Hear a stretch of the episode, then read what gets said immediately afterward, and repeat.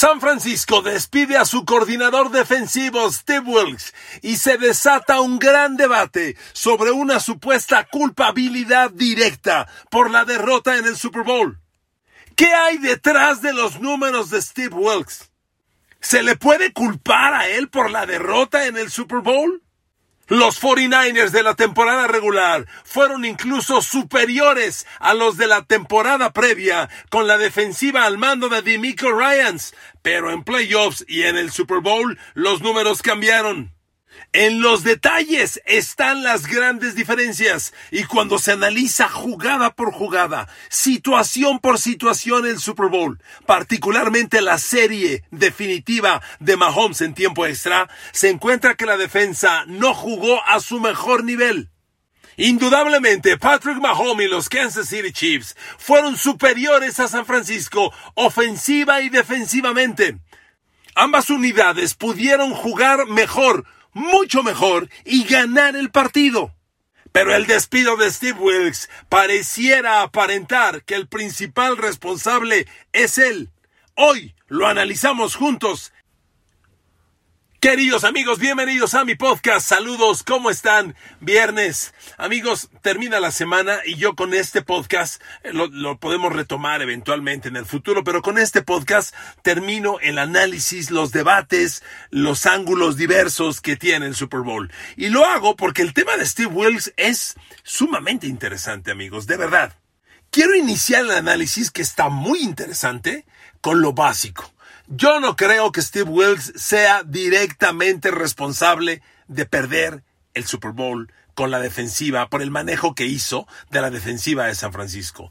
Sin embargo, cuando analizas los números de los Niners en temporada regular y en playoff, hay un gran descenso en la defensa de Niners. Usted y yo lo platicamos en su momento. Dijimos, a ver, los Packers le complicaron mucho la vida. Les corrieron más de 100 yardas. Y luego Detroit, 450 yardas, más de 30 puntos. Sam Laporta, 10 mm, de 11 pases atrapados.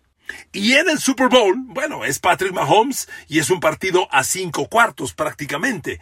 Pero como quiera que sea, los Chiefs y Patrick Mahomes generaron 455 yardas de ofensiva total. Pero miren amigos, en el detalle está el debate. Iba a decir, en el detalle está la sospecha. No, se puede malinterpretar otra cosa, pero en el detalle está el debate. Y es un debate grande, ¿ok? Y voy a empezar por lo escandaloso. Si bien Steve Wilkes y la defensiva de los 49ers en temporada regular tuvo espectaculares números. Caray, tuvo números superiores a la temporada previa con Dimico Ryan. Mire, aquí los tengo anotados en esta hoja.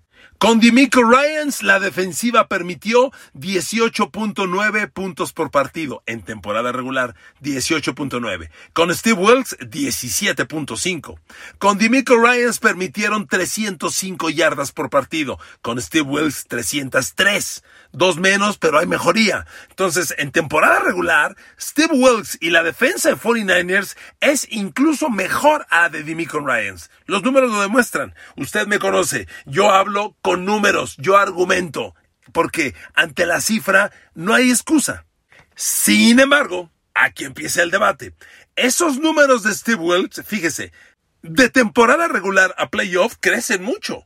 La defensa que en temporada regular permitió 17.5 puntos por partido, en playoff permitió 25.7, 10 puntos más en el momento decisivo de la temporada. Y la defensa, que en temporada regular permitió 303 yardas por partido, en playoff permitió 409. Es decir, la defensiva de Steve Wilkes de la temporada regular a los playoffs, donde incluye el Super Bowl, aceptó nueve puntos más y 100 yardas más por partido. A ver, yo le pregunto, en la NFL, en ronda decisiva, que son los playoffs, vencer o morir, tu defensa de pronto acepta nueve puntos más por partido, es más de un touchdown, y 100 yardas más por juego. ¿Qué opinas? Ahí hay evidencias claras que la defensiva de Steve Wilkes se cayó. Y se cayó nada más en el momento decisivo, ¿eh? De milagro, lo vimos todos, de milagro. Rescataron el partido con Detroit y bueno, le pelearon a muerte a, Mahomes y lo perdieron. Ahora, vámonos al Super Bowl.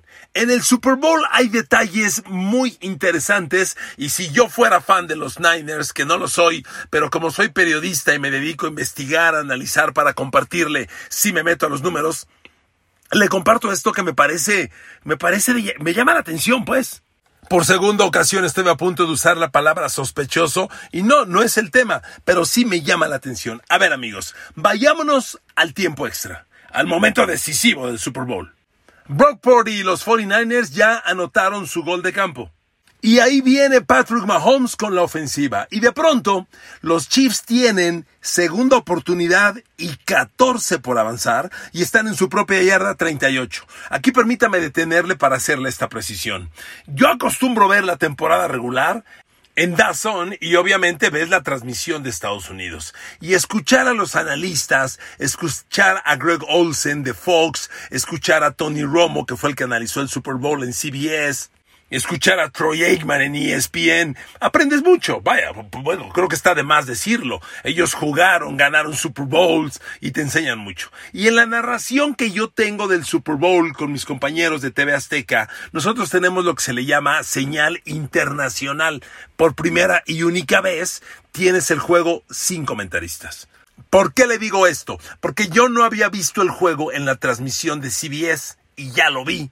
Y hay un comentario de Tony Romo que es muy importante y contundente de la situación que le estoy planteando. Le repito, es segunda y 14 para Kansas City y Patrick Mahomes en el tiempo extra. Obviamente ya San Francisco pateó el gol de campo. Obviamente los Niners van ganando por tres y ahí viene Patrick Mahomes moviendo el balón. Pero a ver, segunda y 14. En el momento en el que si tú detienes a los Chiefs, eres campeón del Super Bowl. Entonces, en segunda y 14, rompen los equipos a la línea de scrimmage y Tony Romo tiene la costumbre de diagramar en la pantalla antes de que la jugada sea ejecutada. Normalmente diagraman después de para explicarnos. Romo diagrama antes de que sea centrado el balón. Y cuando está Mahomes a punto de sacar el balón, la defensa de los Niners juega una cobertura, lo que le llaman en inglés soft coverage. Es decir, está regalando las zonas cortas. Y Romo los subraya los cinco, los, los, eh, les pone un círculo y dice, no me gusta. Están regalando espacio corto. Sale la jugada y Mahomes completa un pase de ocho yardas con Márquez Valdés Scantlin. Incluso el narrador, que es Jim Nance, le dice a Romo, eh, Mahomes vio lo que tú viste, Romo, y tomó las yardas. Aquí el tema es, amigos, un gran debate. ¿Cómo le regalas ocho yardas? ¿Por qué no juegas presión de cobertura? A ver, amigos, una rápida explicación. Un día un amigo me decía, oye, ¿por qué pasa? Que a veces una defensiva es muy dominante contra un rival, no lo deja mover, pero al final del partido, de pronto el equipo que no podía moverse empieza a avanzar, avanzar, avanzar bien, bien rápido y anota. Pues porque la defensiva a la defensiva y al equipo le conviene que el reloj se consuma rápido. Entonces la defensiva dice, te regalo las yardas cortas al centro del campo para que la jugada consuma segundos, te voy regalando yardas cortas, intermedias, el reloj avanza y no importa si me anotas yo, ah, para mí me ayuda que el reloj se acabe y un touchdown tuyo no me hace daño. Ese es el razonamiento. Cuando tú juegas esa cobertura soft, regalas yardas cortas y el rival avanza. Es más o menos lo que jugó en San Francisco. Pero obviamente, obviamente, aquí la anotación te costaba el partido y el Super Bowl. Y cuando escuchas la transmisión, Romo se, se comenta y habla de Shanahan y dice, no, no, porque en la siguiente jugada vuelve a mandar cobertura soft. Y Kyle Shanahan pide tiempo fuera. Y entonces Romo dice, no, no, no, no. A Kyle Shanahan no le gustó que mandaran otra vez esa cobertura y ha pedido un tiempo fuera. Pero después del tiempo fuera, cuando Mahomes tiene tercera y ocho, completa el pase con Rashid Rice y Rashid Rice ya se mete hasta la yarda 40 en los 49ers. Y aquí te quedas reflexionando. Teníamos al rival en segunda y 14 y tú le regalaste ocho yardas. Y aquí otra aclaración. Normalmente cuando juegas personal, corres el riesgo, porque si tu esquinero es vencido en la línea de scrimmage, la recepción puede ser de larga a muy larga. Pero eso pasa cuando enfrentas a grandes receptores. A ver, jugarle personal a Justin Jefferson, jugarle personal a Tyreek Hill, pues es casi un suicidio, porque no los vas a contener en línea de scrimmage. Y si ellos te rompen a la salida y se van, se pueden ir muy largo. Pero aquí, stop. Los receptores de los Chiefs eran Márquez Valdés Scantling, Rashid Rice y Nicole Herman. Y el perímetro de los 49ers estaba jugando muy bien. Entonces, juégale personal, no pasa nada. Y es aquí, amigos, donde entonces sí tenemos un debate. Sí tenemos un debate. Yo me detengo y nuevamente le llevo al contexto de todo el partido. Pensar que Steve Wilkes perdió el Super Bowl se me hace injusto, porque aquí me voy al otro lado. Empecemos por Jake Moody. Si no falla ese punto extra, ¿eh? ¿qué habría pasado? ¿Ganan los Niners? Aritméticamente sí, seguramente Mahomes habría hecho algo distinto, pero si Jake Moody no falla el punto extra, los Niners tenían muy cerca la opción de ganar, y eso no fue culpa de Steve Wilkes, tampoco fue culpa de Kyle Shanahan. Si nos vamos ahora al mismo tiempo extra con la ofensiva de los 49ers, cuando Brock Purdy tiene tercera y cuatro por avanzar en la yarda nueve de los Chiefs, la línea ofensiva falla gravísimamente el bloqueo. Fíjese nada más, sobre Chris Jones, quien entra solo sin que nadie lo toque y apresura a Brock Purdy, quien tiene que lanzar un pase incompleto para evitar la captura. Brock Purdy inicialmente quería atacar con Joan Jennings, que estaba dos yardas abierto en una esquina. Pero cuando ves esta jugada de atrás, en un video que se viralizó mucho y corrió por las redes sociales en todos lados, al centro estaba Brandon Ayuk solo, solo y su alma. Ya lo había platicado yo en otro podcast. Entonces, amigos, con la ofensiva también pudieron ganar el partido. Aquí defiendo nuevamente yo a Steve Wilkes y digo, no podemos culpar a Steve Wilkes de la derrota. Pero sí hay argumento debatible en la defensa. Me metí a estudiar con más detalle lo que pasó con la defensa de los Niners en playoffs. Como le decía, claramente se cayó la defensa de San Francisco en playoffs. Ya le di los números. No hay nada, no hay nada que cuestionar al respecto. Pero encontré otro dato que me parece increíble y contundente en contra de Steve Wilkes. A ver, amigos.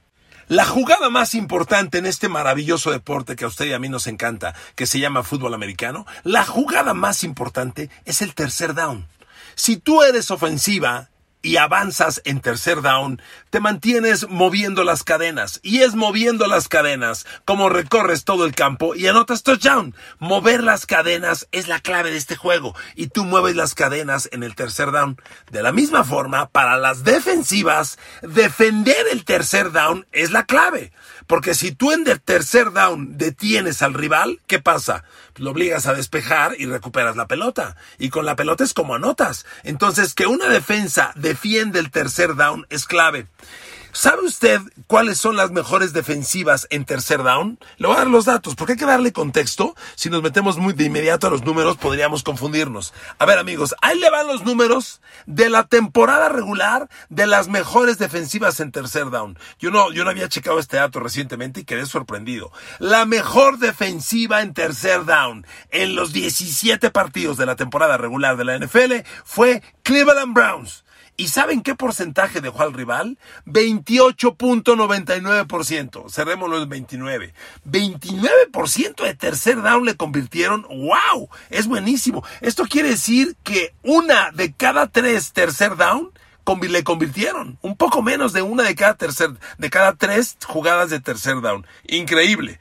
Bueno, Cleveland es el mejor con ese 29%. El segundo es Denver con 33%. La defensiva de Denver permitió primero y 10 en el 33% de los tercer downs que enfrentó. Atlanta fue tercera, Nueva Orleans 34%, Kansas City la quinta mejor defensiva en tercer down en temporada regular, permitiendo un 35%. ¿Por qué le doy estos datos? ¿Sabe qué porcentaje tuvo la peor defensiva en tercer down en temporada regular? Arizona. Arizona permitió primero y 10 en tercer down en el 47.32% de las veces.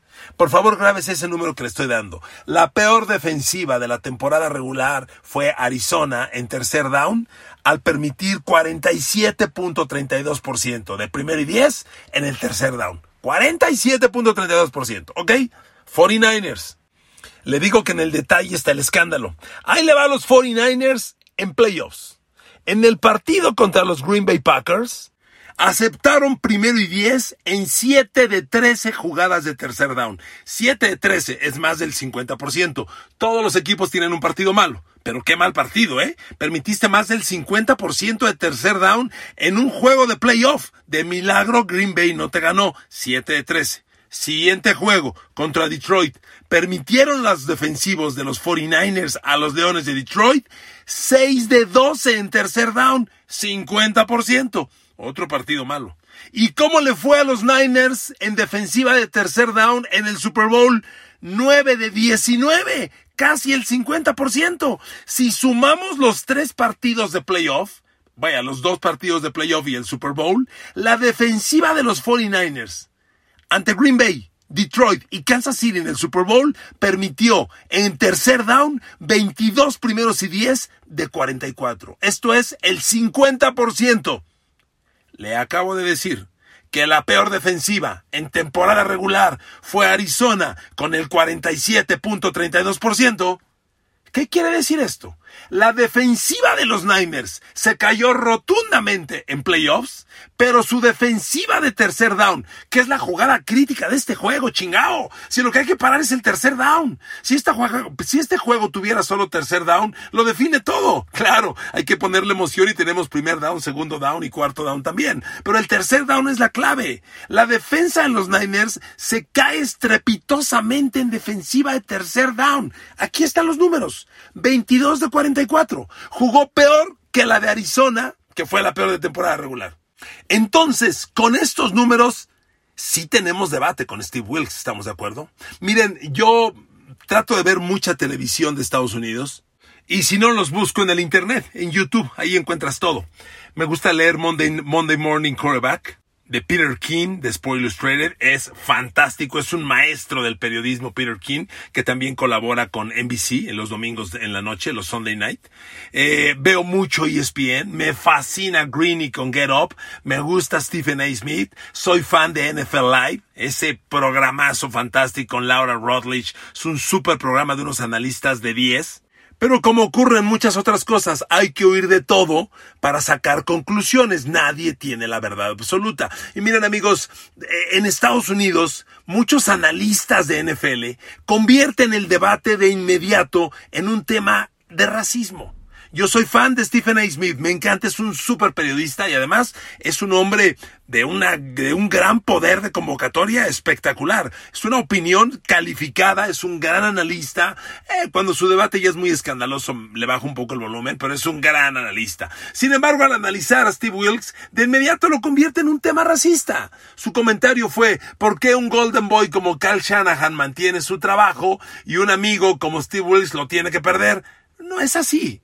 Siempre que ellos tocan, por ejemplo, a Mike Tomlin, salen en defensa de Mike Tomlin. Stephen A. Smith defiende a Mike Tomlin en 11 de 10. Todo, siempre. No lo toquen, es un histórico, no tiene temporadas perdedoras, argumentos muy vacíos cuando en otros jugadores o, coaches son de ataque. Le ponía yo el ejemplo. Nick Sirianni tuvo un desplome en esta temporada con los Eagles, igualito, casi idéntico, yo bueno, le quito el casi, idéntico al que tuvo Mike Tomlin con Pittsburgh hace tres temporadas. Mike Tomlin y Pittsburgh iban 11-1. Se le desplomó el equipo en diciembre y perdió en playoff en casa ante Cleveland. No pasa nada. Le pasa lo mismo a Nick Siriani y ya sugerían que lo despidieran.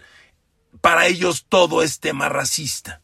Por eso le digo que hay que oír de todo porque no siempre está la razón absoluta en uno de ellos. Incluso Stephen A. Smith tenía de invitado a Damien Woody, mi brother, porque fue tackle ofensivo de mis Pats para ganar el Super Bowl y también Damien Woody se le fue a la yugular a Kyle Shanahan. Estos números que yo le acabo de presentar ni los mencionaron. Y mire que a ESPN si algo le sobra es Analytics. Ellos tienen todos los números, son dueños de todo y pueden analizarlo todo. Amigos, vamos a concluir esto. Sí hay debate. La afición de los 49ers, como la de muchos otros equipos, es apasionada y es muy instruida. Leen y leen todos los días. a mí me han mandado mensajes y me han dicho varios, oye, desde octubre había comentarios de Nick Bosa incómodo con la defensa. No se sentían a gusto. Miren, ya le di los números. En temporada regular, San Francisco tuvo un rendimiento óptimo. En playoffs se desplomó y lo que le acabo de contar del tercer down es una vergüenza. Pero hay que reconocer que la ofensiva tuvo muchos momentos para ganar el partido y también los dejó ir. San Francisco fue claramente superado en las dos áreas del balón, ofensiva y defensiva. Y cuando digo claramente me refiero a las situaciones críticas. Pero no hay duda que al coach Steve Wilkes se le desplomó la defensiva en playoffs, que en Super Bowl se le cayó y esas coberturas que hizo en la serie ofensiva del tiempo extra, sin duda, sin duda, fueron la razón que llevó al despido de Steve Wilkes.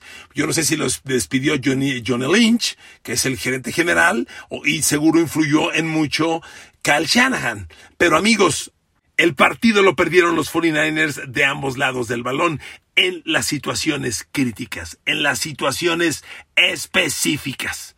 Este debate le debe doler a la afición de los 49ers, porque caray, estuviste a una jugada de ganar el Super Bowl. Cuando los Chiefs tenían cuarta oportunidad y una por avanzar, paras esa jugada y ganas el Super Bowl.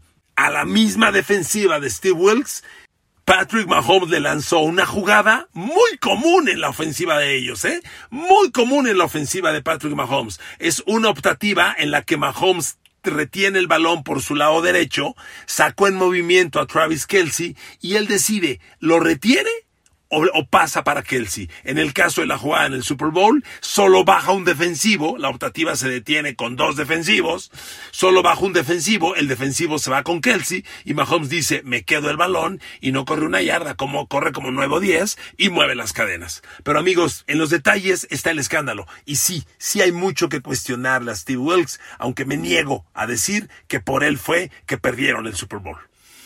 Otro debate, otro bonito día, viernes, cerramos semana. Que Dios los bendiga. Gracias, muchas gracias por estar otro día juntos en este podcast. Saludos.